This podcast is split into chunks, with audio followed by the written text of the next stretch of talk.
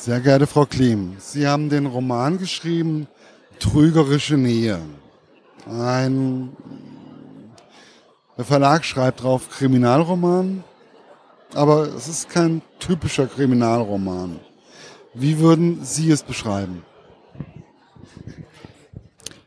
Also ich selbst würde sagen, es erzählt die Geschichte einer Eskalation. Es sind halt ähm, eine relativ überschaubare Anzahl von Figuren sind zusammen und äh, versuchen sich in einer Idylle, in einer ländlichen Idylle einzurichten und das geht halt leider vollkommen schief. Und ähm, was da schief geht, das passiert im, im zwischenmenschlichen, im psychischen Bereich.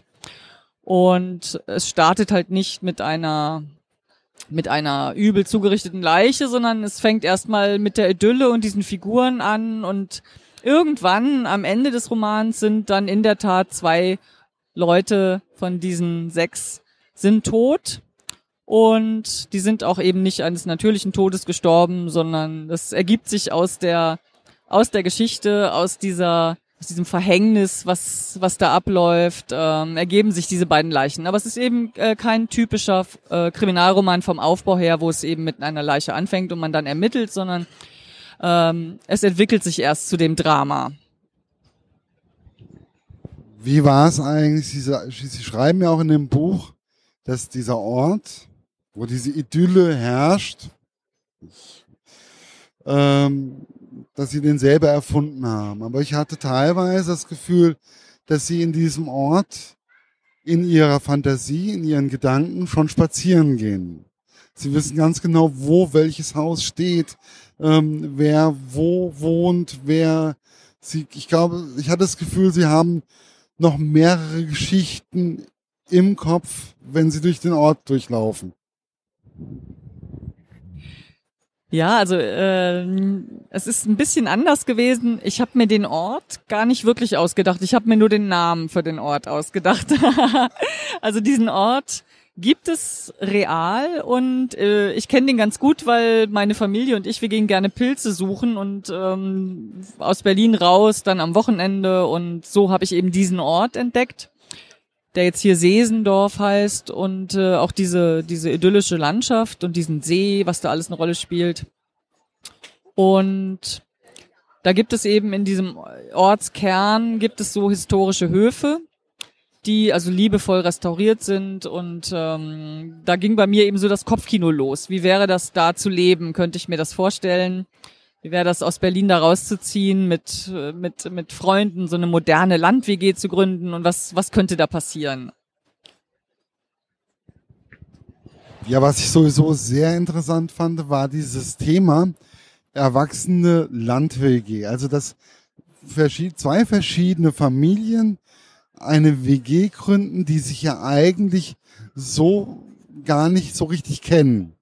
Also ich hatte das Gefühl, da, da ist, da ist eine, da war Konfliktpotenzial so oder so schon vorher drin. Ja, also äh, die beiden Männer, Johannes und Alexander, kennen sich ja aus Studienzeiten. Die waren, also die haben im, im Studium mal eine Zeit lang zusammen gewohnt. Und diese Männerfreundschaft ist eigentlich immer eine sehr problematische gewesen. Also der Johannes hat sich immer sehr stark gerieben an dem Alexander und ähm, ähm, wollte vor ihm auch bestehen und äh, die haben sich aus den Augen verloren und, und viele, viele Jahre später in Berlin eben wieder getroffen. Und da will's der Johannes einfach nochmal wissen und fühlt sich inzwischen im Leben angekommen, im Job angekommen und ähm, sucht wieder die Nähe zu seinem alten Jugendfreund Alexander, aber diese ganzen alten Konflikte, die da so, die man so überwunden glaubte, die schlummern äh, tief in denen drin und ähm, in dem Moment, wo da eben so ein Katalysator von außen dazukommt, äh, brechen da so alte Wunden und alte feindselige Geschichten eben wieder auf. Und die beiden Frauen, die lernen sich in der Tat erst ähm, kurz vor Beginn der Romanhandlung kennen über die Männer. Und die mögen sich, die verstehen sich gut, genau, die im Restaurant. Und ja, also deren Beziehung ist viel, viel offener und viel unbelasteter erstmal zu Beginn als die der Männer. Wie kamen Sie auf die Idee der Figur der Livia? Eine sehr schwierige Person fand ich. Im ersten Moment eher so das Püppchen, dann aber eigentlich eine eher verkrachte Existenz, der ganze Stolz der Mutter und als Gegenpart im Endeffekt der Sohn von Nora und von Alexander, der ein komplett anderes Leben lebt. Wie kamen Sie auf diesen Gedanken von diesen beiden Personen? Mm, also vielleicht sage ich erstmal was zu Livia. Ähm, Livia ist ja so ein bisschen der, der Parasit, der sich in dieser Welt einnistet, äh, auf diesem, auf diesem Hof. Und ähm, ich habe eine ganze Menge andere Figuren, die, die mit den besten Absichten sich das schön machen wollen auf diesem Hof. Und natürlich brauche ich für so einen Roman auch eine Figur, die richtig Konfliktpotenzial da reinbringt, die äh, die anderen aufstört und aufrüttelt und äh, all das Schlechte hervorbringt, was alle so versuchen äh, zu verdrängen oder unter dem Deckel zu halten. Und das ist eben Livia. Wobei ich immer für sie die Lanze brechen würde. Ähm, sie ist keine Böse, sondern sie ist ein äh, sehr, sehr einsamer Mensch. Und sie kommt eigentlich auf den Hof, weil sie nicht mehr weiß, wohin und weil sie Hilfe braucht. Aber leider kümmert sich niemand um sie. Und so muss sie ihre, ihre Mechanismen einsetzen, um Aufmerksamkeit zu bekommen, um von den anderen wahrgenommen zu werden. Und das geht halt leider nur über einen ziemlich negativen Weg, muss man leider sagen. Und ich, für mich ist sie sehr schillernd. Sie hat viele verschiedene Facetten. Also sie ist wirklich einerseits ähm, eine, eine wunderschöne junge Frau, der man viele Begabungen nachsagt und äh, sie selber empfindet sich anders, sie sieht sich anders, sie, äh, sie, sie empfindet sich manchmal wie eine Schaufensterpuppe, also sie nimmt ihren Körper gar nicht richtig wahr und all das. Und da kommt man im Laufe der Geschichte so hinter, was bei der Livia alles so im Argen ist. Ähm, ja, und die muss, die muss eigentlich wie jeder andere in der Geschichte äh, für sich selbst sorgen, um, um, um überhaupt. Sie möchte dazugehören und das, ähm, das gelingt ihr eben nicht. Ja, ihre Mutter erwartet ja von der Livia immer, dass sie die gute Tochter ist, die alles für sie macht. Und sie unterdrückt sie, so kam es mir zumindest vor, sie unterdrückt sie dadurch, dass sie eigentlich immer erwartet, dass sie alles richtig macht, alles gut macht, dass sie die perfekte Tochter ist, perfektes Aussehen, ähm, perfekte Umgangsform, ähm, perfekte Schauspielerin und, und, und. Und ja, und wie gesagt, dann war ja noch der Gegenpart der Sohn von Nora. Ich komme jetzt gerade auf den Namen. Lukas, genau. Ähm, dann war ja der, der Lukas, der vorm Computer sitzt, laut Musik hört, irgendwie immer offensichtlich stört. Aber im Endeffekt waren beide Personen, fand ich, beide waren sehr ähnlich.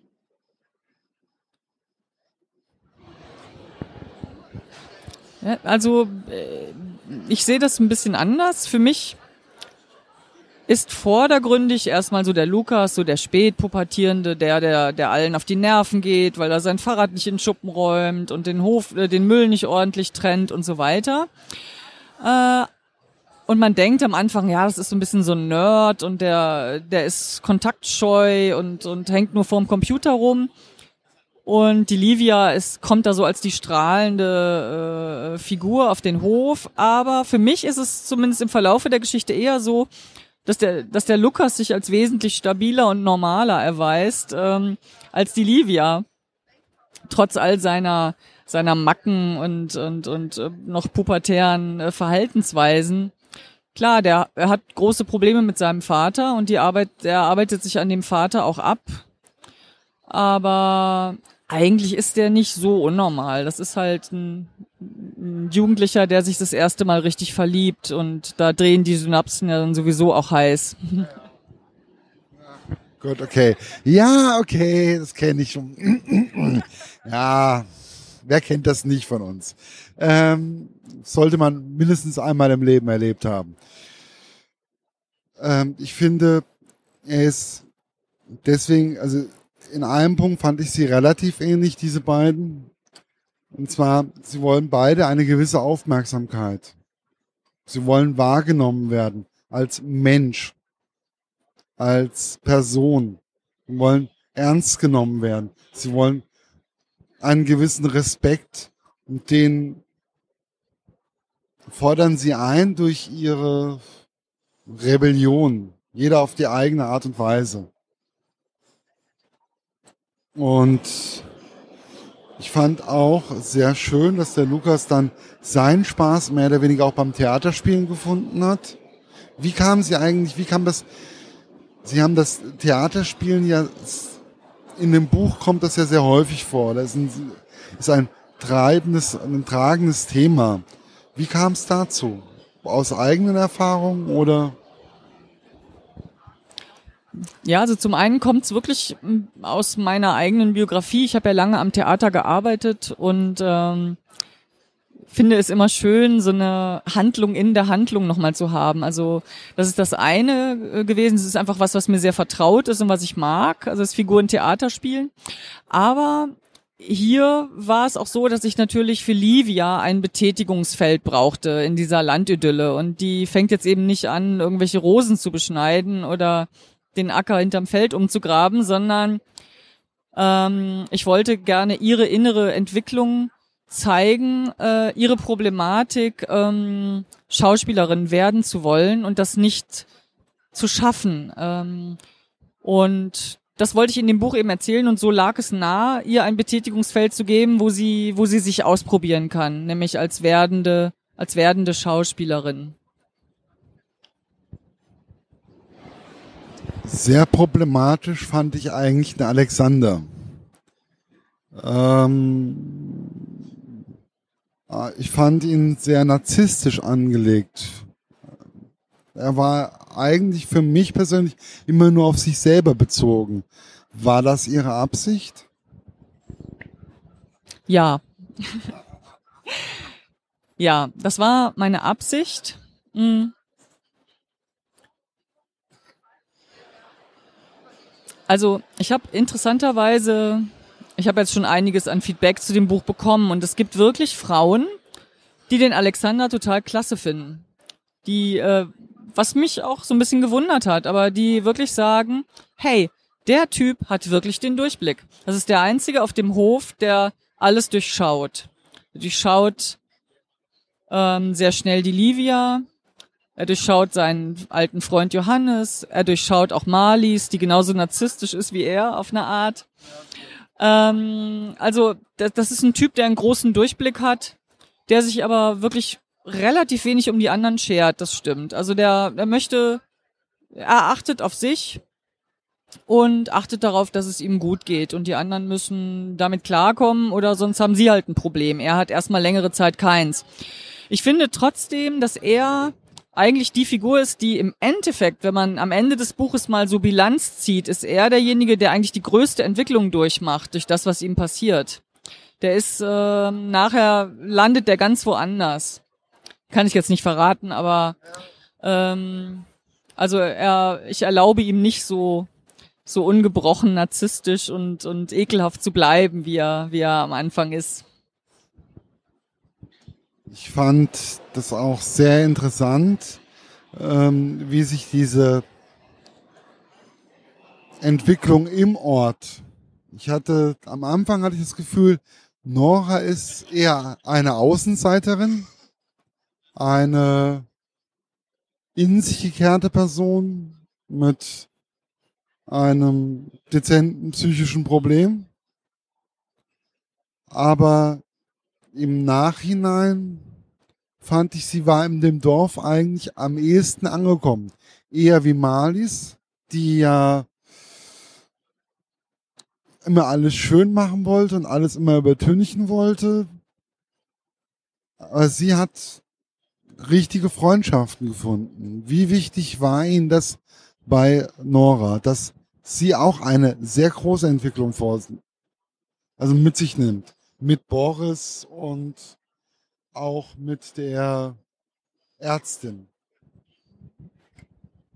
Ja, das war mir wichtig zu erzählen, ähm, dass, dass Nora äh, auch Fuß fasst in dem Dorf, obwohl sie vielleicht im Endeffekt ja nicht bleibt, aber äh, sie hat halt eine andere Art, sich auf Menschen einzulassen als Marlies. Also jetzt im Vergleich gesagt, ist Marlies eher so diejenige, die sich eigentlich in der Tat auch wirklich hauptsächlich mit sich selber beschäftigt. Und Nora ist sensibler, die lässt sich auf die anderen ein ja, Nora findet äh, in der Tat eine, eine Freundin in diesem Dorf, äh, ohne dass sie das beabsichtigt hat. Die fliegt ihr zu, diese Diana, und äh, auch die Diana ist auch für den Lukas sehr wichtig.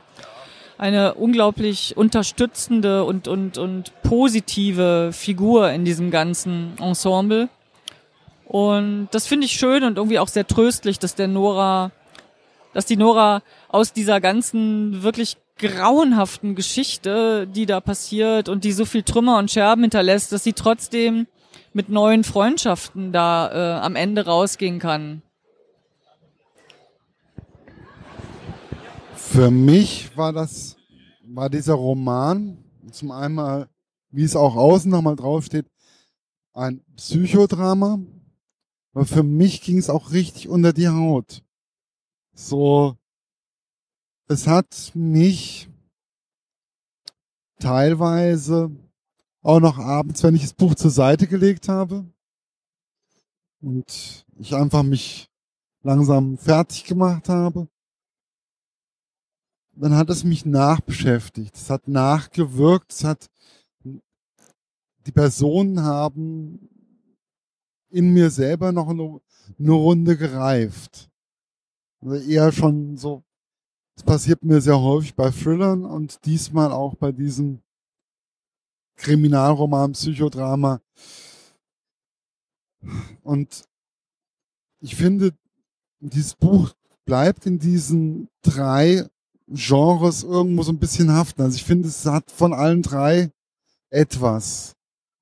Können Sie damit leben, dass ich das für mich so beschlossen habe? ja, ich muss damit ja leben. dass äh, ich eben nicht so ganz genau in die normalen Schubladen passe mit dem, was ich schreibe. Ähm, und ja, es, es stimmt, es sind, es sind so, es sind drei Genre beteiligt und ähm, dadurch habe ich es vielleicht ein bisschen schwerer, so dass so meine Zielgruppe genau zu mir findet, weil die müssen das erstmal rausfinden, was für Bücher ich schreibe. Ne? Ähm, aber ich will ja genau solche Geschichten erzählen und da muss ich dann natürlich ein bisschen längeren Atem haben, als wenn jetzt ich einen Ermittlerkrimi schreiben würde, wo jedem klar ist, hier das Ermittlerteam so und so und so und so, die ziehen los und da weiß eigentlich jeder, was er erwartet und was er dann auch kriegt und äh, bei mir müssen sich die, die Leute jetzt eben dann so gegen ihre normale Leseerwartungen so mal auf eine anders erzählte Geschichte einlassen. Aber viele haben da ja auch Lust zu, weil das das immer gleiche oder immer gleich aufgebaute kann ja auch mal durchbrochen werden durch eine Abwechslung. Ja, ich habe zum Beispiel meine Kollegin, die meine Rezensionen nochmal Korrektur liest, die sucht immer wieder mal was, was Neues. Teilweise bei Kriminalromanen, wo Frauen mit vorkommen, ist es immer wieder gleich aufgebaut. Es ist immer die gleiche Thematik. Sie haben aber im Endeffekt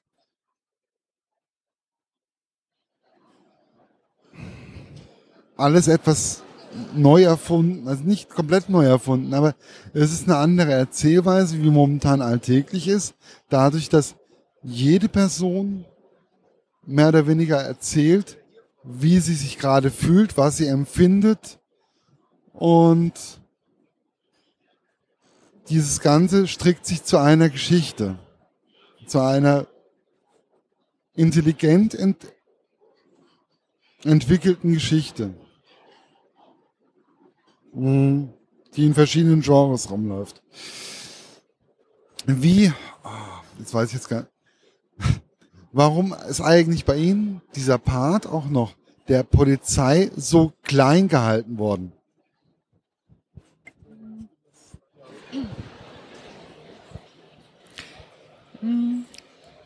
Ja, ich finde, bei dieser Geschichte kommt es jetzt nicht auf eine, auf eine Polizeiermittlung an oder das ist für mich nur so ein Nebenaspekt, weil natürlich, wenn eine Leiche gefunden wird, äh, tritt die Polizei auf den Plan, das ist klar. Aber die Geschichte könnte man auch komplett ohne Polizeibeteiligung erzählen, weil äh, für mich schon wichtig ist dieses Kammerspielhafte, was ich erzählen wollte, äh, also wie so ein kleiner Mikroorganismus, der da äh, sich bildet, dieser Hof, diese Menschen. Also meine ersten beiden Romane waren ja Polizeiermittler-Krimis. Und ich habe mich also mit viel Herzblut in die, auch in die Recherche gestürzt für diese, äh, um überhaupt diese Polizeiarbeit ähm, erstmal näher kennenzulernen und habe auch einen echten Kriminalkommissar in Düsseldorf, der mich auch berät und ein, auch einen Rechtsmediziner in Düsseldorf die immer so an meiner Seite sind, wenn ich Fragen habe. Aber ich habe für mich so festgestellt, dass ich die eigentliche Ermittlungsarbeit gar nicht so spannend finde. Und äh, es ist einfach auch schon so gefühlt, ich weiß es nicht, tausendmal erzählt worden, dass das äh, Team dann ans, an den Tatort kommt und, und der Rechtsmediziner beugt sich über die Leiche und die Kommissare wollen wissen, wann war denn der Todeszeitpunkt. Ja, das kann ich euch noch nicht sagen, muss ich erst auf den Obduktionstisch haben und also diese Dialoge, die, die, äh, die man dann wirklich nur noch quer liest, weil man denkt, man hat jedes Wort oder jeden Satz schon so oft gelesen. Aber leider ist Polizeiarbeit so. Die ist so. Und wenn man die nicht komplett irreal darstellen will, dann muss man auch natürlich äh, diese Dinge bedienen. Und mich hat es einfach nicht mehr genug fasziniert. Ich habe dann gedacht, was wäre, wenn ich frei wäre von all dem, wenn ich ähm, einfach die Fälle völlig frei davon stricken kann. Und eine der Figuren muss ermitteln aus, aus eigenem Interesse, weil er oder sie äh, das, das eigene Leben retten muss oder so. Also sowas finde ich im Moment für mich spannender. Vielleicht komme ich irgendwann nochmal auf die Polizeiermittler zurück. Und hier ist eben da. Ich finde, allgemein finde ich, bei Karlsburg, ich arbeite jetzt auch schon ein bisschen länger mit Karlsburg zusammen, Angefangen hat das Ganze mal irgendwann mit einem Christian von Dittfurt. Das war mein erster Roman, den ich von Karlsburg bekommen habe. Ähm, ich kannte den Verlag vorher gar nicht.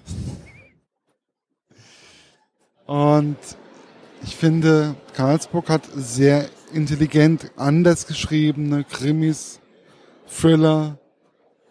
Und ich denke mir, sie werden ihre Leser finden,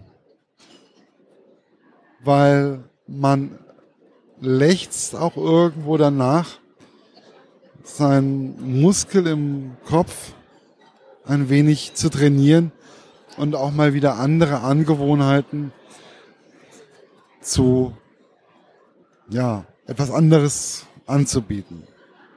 Und dementsprechend würde ich sagen, finden Sie bestimmt nette Leser, viele Leser. Und ich freue mich auf jeden Fall auf den nächsten Roman und würde mich freuen, wenn ich ihn auch lesen darf.